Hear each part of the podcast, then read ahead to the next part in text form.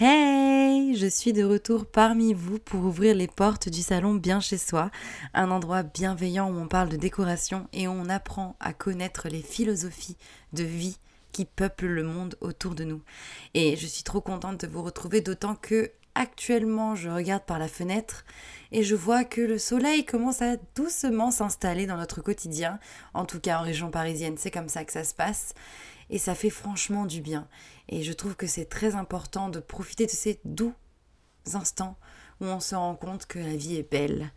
Je sais pas vous, mais j'ai de plus en plus envie d'apprendre la poésie wabi-sabi, de connaître tous ses principes et ses petites douceurs. Et c'est pour ça qu'on se retrouve encore aujourd'hui. Donc j'espère que vous allez bien, que vous avez pris le temps de vous poser et d'apprécier cette écoute de la manière qui vous convient le mieux.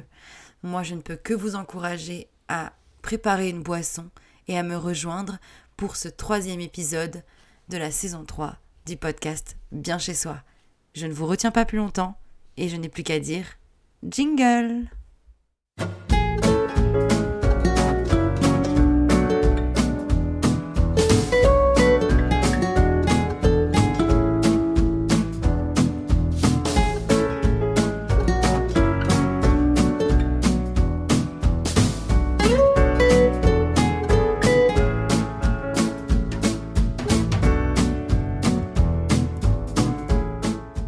retrouve de nouveau pour une écoute inspirante axée vers le Japon et sa poésie quotidienne.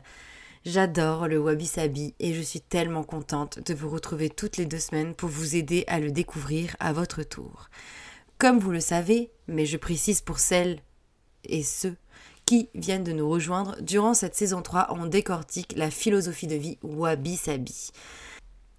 Une philosophie de vie particulière qui est difficile à comprendre au départ et surtout qui est difficile à définir parce qu'elle remonte à un art ancestral et surtout elle est en lien direct avec la cérémonie du thé. Dans ce troisième épisode, alors que vous connaissez déjà le terme avec précision du wabi-sabi, ou encore que vous avez un peu mieux saisi son histoire, je voudrais mettre en avant les principes qui font que cette philosophie de vie est autant appréciée aujourd'hui et surtout qui font qu'elle s'est développée aussi intensément dans l'ensemble du Japon. C'est une source d'inspiration et vous allez voir que ce n'est pas pour rien parce que finalement, cet art de vivre, il est extrêmement axé vers la bienveillance et le respect des autres, de soi-même, mais aussi de la nature. Globalement, durant cette écoute, on va survoler six principes Bien que la philosophie regorge de principes, j'ai choisi de sélectionner les six principes principaux. Ça ne se dit pas, mais vous avez compris. En gros, j'ai sélectionné six axes importants à retenir pour la philosophie Wabi-Sabi. Ce sont les axes généraux et ceux qui sont le plus importants pour bien comprendre en quoi elle consiste et à comment vous pouvez au mieux l'adopter. Je pense que c'est important de réduire les informations parce que finalement, si vous avez envie de poursuivre vos connaissances et d'approfondir ce savoir sur le wabi-sabi, vous aurez l'occasion de le faire de votre côté. Moi, j'ai choisi les six principes qui résonnent le plus en moi et qui sont pour moi les plus importants lorsqu'il s'agit d'adopter le wabi-sabi à la maison. Mais après, libre à vous d'en savoir davantage au gré des lectures et des vidéos et autres choses que vous pouvez du coup euh, consommer concernant le wabi-sabi. Moi, euh, je vais prendre soin de vous expliquer un peu l'ensemble des informations qui gravitent autour sans trop approfondir parce que ce sera l'objet d'autres épisodes. Donc là, on survole pour ensuite mieux se concentrer sur les principes que je mets en avant. Et au final, vous verrez qu'on plongera tout doucement dans cet art de vivre fascinant. Et ça, c'est chouette. Le wabi-sabi ne fait pas exception. Vous avez l'habitude avec moi que je choisisse des philosophies de vie qui encouragent à profiter de l'instant présent, comme le feng shui ou encore le huga. Eh bah, figurez-vous que le wabi-sabi, c'est pareil. Il est question de profiter du moment présent, de euh, se rendre compte des instants qui sont réellement importants et surtout de ne pas trop se poser de questions, de ne pas se précipiter. Je trouve que c'est une forme de poésie de vie finalement.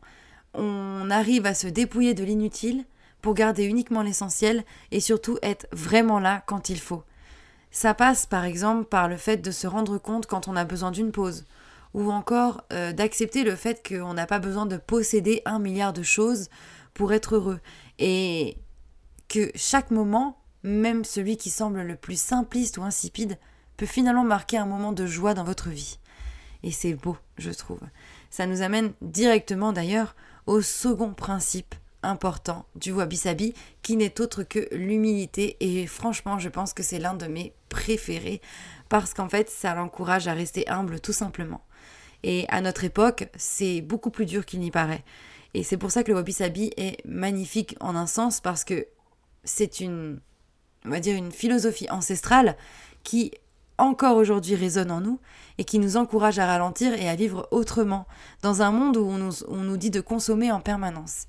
Là, il est question plutôt de se tourner vers la simplicité, d'accepter la beauté de cette simplicité et surtout de l'inculquer dans tous les aspects de notre vie, y compris notre propre personnalité. Pour faire simple, c'est le fait de mettre de côté l'ego pour finalement vivre plus sereinement et en harmonie avec les autres. Il n'y a pas le fait, enfin on oublie le fait de vouloir se montrer, de vouloir, on va dire, euh, prouver quelque chose. C'est vraiment une forme d'humilité euh, qui fait du bien. C'est-à-dire qu'on n'existe plus parce que l'on a, mais plutôt pour ce que l'on est et surtout pour ce que l'on diffuse par le biais de notre aura. J'espère que c'est clair, mais en tout cas, je pense que vous avez à peu près saisi la chose.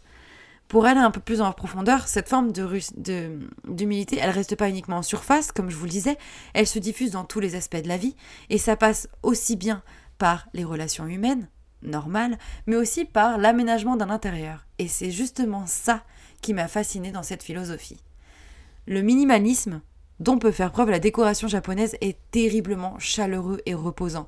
Pourtant, il est dénué de détails, il est dénué de de comment dire, je ne trouve plus mes mots, de d'accumulation. C'est vraiment ressourçant par le biais d'une certaine pureté et on retrouve du coup cette notion d'humilité jusque dans nos maisons et c'est justement le sujet de cette saison 3. Donc il était important de noter à quel point l'humilité gravite autour et surtout dans cette philosophie du wabi-sabi. Qui dit humilité dit simplicité et ce qui amène naturellement la plénitude. Et ce n'est pas surprenant, parce que si vous avez bien écouté l'épisode précédent, vous avez pu comprendre à quel point le wabi-sabi était en lien avec le bouddhisme zen et ses principes. La cérémonie du thé a fait que les moments de pause comme ça ou de méditation ont été vraiment ancrés dans les habitudes de vie des Japonais. Et le wabi-sabi est né de ça. Il est né de ce, du fait de se détendre et de prendre soin, de respirer, de prendre le temps de se ressourcer pour être mieux dans sa vie, avec soi-même et avec les autres. L'apaisement et le soulagement, qui est en lien avec cette méditation et ce bouddhisme zen, fait que, en fait, ça passe par le biais de la simplicité et de l'humilité. En possédant moins, par exemple, vous allez acheter mieux, et surtout, vous allez voir vos habitudes de vie s'axer vers quelque chose d'un peu plus en accord avec l'écologie, d'un peu plus respectueux de la vie, de la nature. Et le fait de se concentrer sur les essentiels, ça vous aide un peu à vider votre, votre tête et votre esprit. Posséder moins, c'est aussi se sentir mieux chez soi, parce que vous serez moins préoccupé. Il y aura moins de risques de désordre, mais surtout, il y aura moins de risques de se s'éparpiller et d'aller un peu dans tous les sens. Là, vraiment, on passe par le fait d'épurer. Qui plus est, l'importance des moments que l'on oublie dans la frénésie, souvent une frénésie amenée par l'envie de faire beaucoup, eh bien le fait de renier cette importance va nous faire nous sentir moins bien dans notre vie et surtout ne sera pas du tout en accord avec notre bien-être et nos besoins. Ce que je veux dire par là, c'est que la plénitude, elle passe pas forcément par des cours de yoga ou le fait de maîtriser la méditation. Ça peut être des choses simples qui nous invitent à marquer une pause. Par exemple, une pause autour d'un thé, ou le fait de partager un repas avec ceux que vous aimez, ou encore la lecture d'un livre, voire le fait de savourer un bon verre de vin. Il est question de se ressourcer dans le wabi-sabi, de prendre soin de soi pour mieux vivre avec les autres, et surtout d'aménager un intérieur qui nous ressemble, qui vous ressemble, et surtout qui vous aide à vous sentir bien dès le franchissement du pas de la porte. Mais pas se sentir bien parce que vous êtes entouré d'un milliard d'objets et de meubles. Non, se sentir bien par les choses que vous êtes certain d'apprécier. En fait, se concentrer sur les essentiels, c'est aussi réduire vos biens et plutôt choisir des choses minutieusement, de manière réfléchie, et qui ont vraiment, vraiment, vraiment un lien avec vos souvenirs ou votre histoire ou encore vos centres d'intérêt. Le fait de mieux vivre avec les autres, que je n'arrête pas de citer euh, juste avant, tout au long de ce podcast, enfin de cet euh, épisode de podcast, pardon, amène l'hospitalité. Je ne parle pas de l'hospitalité qui n'est qu'opulence, évidemment. C'est-à-dire, je ne parle pas de ces moments où l'on reçoit des gens pour se montrer et impressionner la galerie. Je parle d'une hospitalité beaucoup plus chaleureuse, où en fait le repas reste simple, et où il est question de se concentrer sur le bien-être des autres, et de développer une écoute active. Et finalement, dans cette hospitalité-là, ce que l'on mange, la décoration, ce que l'on possède, importe vraiment pas du tout. c'est pas ce que l'on a ou ce que l'on a accompli, mais plutôt le fait qu'on profite d'un instant de partage, le fait qu'on se soucie des autres, ce qui fait qu'on se soucie de soi-même et qu'on reste connecté à ce qui se passe réellement, sans se dire mince, j'ai prévu telle entrée ou tel repas, il faut que j'y aille. En fait, c'est le fait de se dire ok, là j'ai mes amis ou mes proches qui viennent, je vais vraiment profiter d'eux et c'est pas grave si on mange de la soupe. Et ce n'est pas grave si on grignote. Vraiment, le plus important, c'est justement le fait que vous voyez vos proches. Et il faut rester humble jusque-là. Le partage, c'est le B à bas finalement des relations enrichissantes et ce système de développement à l'autre prend des, des formes différentes tout autour du monde. C'était déjà le cas par exemple au Danemark avec le, le, le Ouga, mais vous allez voir un peu plus tard dans un épisode que je consacrerai sur le sujet que cette hospitalité chaleureuse, on la retrouve un peu partout dans le monde, de manière différente. Et ce qui m'amène à vous dire que le wabi-sabi, il est présent en chacun de nous, partout sur cette planète, mais chacun l'amène à sa façon et l'adopte à sa manière. Pour continuer cette explication sur les principes wabi-sabi, je tenais à parler d'un des principes les plus importants, si ce n'est le plus important de la philosophie japonaise, c'est le lien entre le wabi-sabi et le phénomène transcendant et temporaire, autrement dit, son lien avec le cycle naturel de la vie. Comme vous le savez tous, et ce n'est pas pour plomber l'ambiance, notre passage sur cette planète n'est pas éternel, il n'est que temporaire. Toute chose a un début et une fin. Ça vaut pour les objets et ça vaut pour les êtres vivants. C'est le principe du renouveau. Et on a tendance à oublier cette notion soit parce qu'on a peur de la mort, soit par insouciance. Quelle que soit la raison, le wabi-sabi, il encourage justement à accepter cette temporalité, à se dire OK, je suis pas là éternellement, je vais à un moment donné disparaître et il faut que je m'accorde avec le passage du temps. Et souvent, ça passe par l'acceptation et la mise en valeur des défauts. Je sais, là, comme ça, ça n'a l'air de rien, mais vous allez voir que c'est vraiment très intéressant. Le fait d'accepter les défauts, notamment comme on peut le voir par le biais euh, de la technique artistique Kitsungi, qui est totalement, totalement japonaise. En fait, je vais utiliser, vous savez quoi, cette technique pour vous aider à comprendre un peu le principe du cycle euh, naturel des choses qui est très, très, très, très diffusé dans la philosophie de vie wabi-sabi. Si on prend cette technique du Kitsungi, qui en fait consiste à réparer des poteries cassées avec une peinture couleur or ou encore une peinture à l'or. C'est l'occasion de réparer un produit, certes, mais aussi de mettre en avant son histoire. Comment? Eh bien finalement, par le biais des cicatrices qui vont être sublimées pour devenir décoratives. Le lien qu'entretient le wabi-sabi avec cette temporalité, c'est un peu la même chose. C'est le fait que la beauté résiste dans l'imperfection. Le fait que le temps passant, les choses se patinent, les choses se modifient et que l'on accepte cette modification tout en veillant à réparer ce que l'on peut réparer. Le kitsungi, si vous avez l'occasion de regarder un peu des œuvres en lien avec ça, est vraiment ultra beau. Il y a même maintenant en fait des œuvres d'art plus grandioses qui ne se contentent plus d'être uniquement de la vaisselle qui adoptent ce principe. Mais imaginons, vous avez un bol en céramique, il se brise, vous le recollez, vous mettez en avant les fissures de cette réparation. Et finalement, le bol peut encore être utilisé, et vous, vous vous souvenez que vous l'avez cassé, et vous vous souvenez que, du coup, vous ne l'avez pas jeté, donc vous avez fait un geste éco-responsable. Vous vous sentez bien parce que vous avez été utile à sa réparation, et finalement, vous pourrez raconter cette histoire autour d'un repas ou autre, et on va vous questionner sur le sujet. Et le fait d'accepter cette temporalité des choses va aussi vous aider à être beaucoup plus serein ou sereine tout au long de votre vie. Et c'est là qu'intervient, avec cette beauté dans la perfection, l'harmonie avec la nature. Parce qu'en fait, dans la nature, rien n'est pareil, toute chose est différente. On peut retrouver des animaux avec des défauts, des plantes un peu biscornues, enfin, il y a énormément de différences et si vous prenez le temps de prêter attention à justement la faune et la flore, vous verrez que souvent ils font bien plus preuve d'acceptation que nous ne pouvons le faire. Le fait d'accepter le cycle naturel de la vie, d'apprécier les marques du temps, la patine en lien avec l'histoire des choses et le passage du temps, ça encourage une consommation plus raisonnée, mais aussi une acceptation de l'autre ou des autres.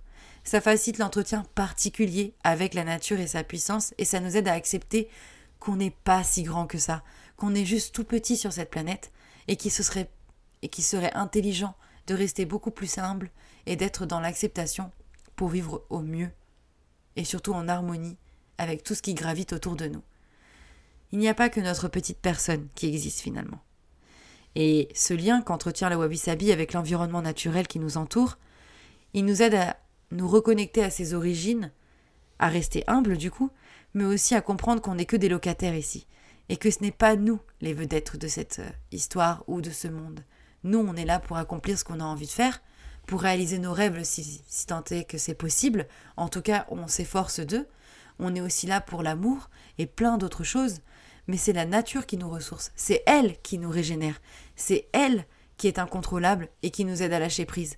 Elle a un pouvoir énorme sur nous et il faut l'accepter.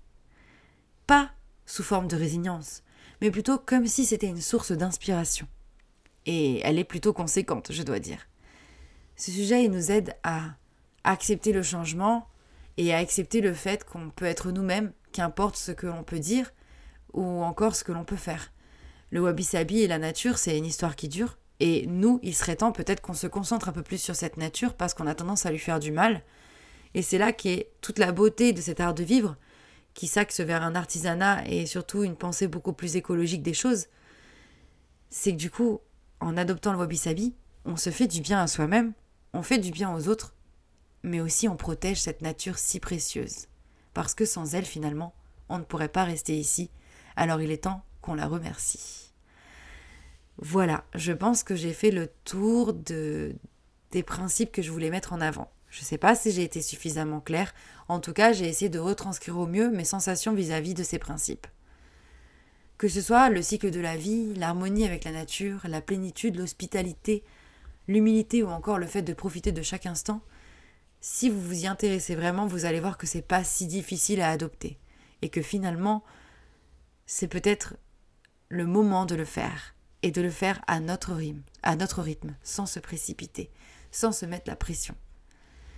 Du coup, pour vous aider à encore plus connaître ces principes-là, je vous invite dans deux semaines à me rejoindre pour un nouvel épisode où on va parler du wabi-sabi, sans surprise, mais surtout de son lien avec cette nature et l'importance qu'elle a dans le développement de cette philosophie. En attendant, je vous invite à me rejoindre sur les réseaux sociaux en tapant chez viviane.fr ou encore à poursuivre vos connaissances sur la décoration, les philosophies de vie et encore tout ce qui concerne la maison au travers de mon blog chez viviane.fr. Moi, j'ai hâte de vous retrouver déjà et surtout je voudrais vous remercier de partager, d'en parler, de vous abonner, de liker mon travail parce que c'est très important pour moi et surtout, on a du mal à se rendre compte de l'investissement que ça demande. Même si c'est une passion, ça demande beaucoup de temps et parfois je dirais même quelques sacrifices. Et honnêtement, quand je vois le nombre d'écoutes qui grandit chaque semaine, c'est, je vous assure que c'est la meilleure des récompenses. Du coup, je vous dis à dans deux semaines, profitez bien, prenez soin de vous et surtout, ressourcez-vous. Bye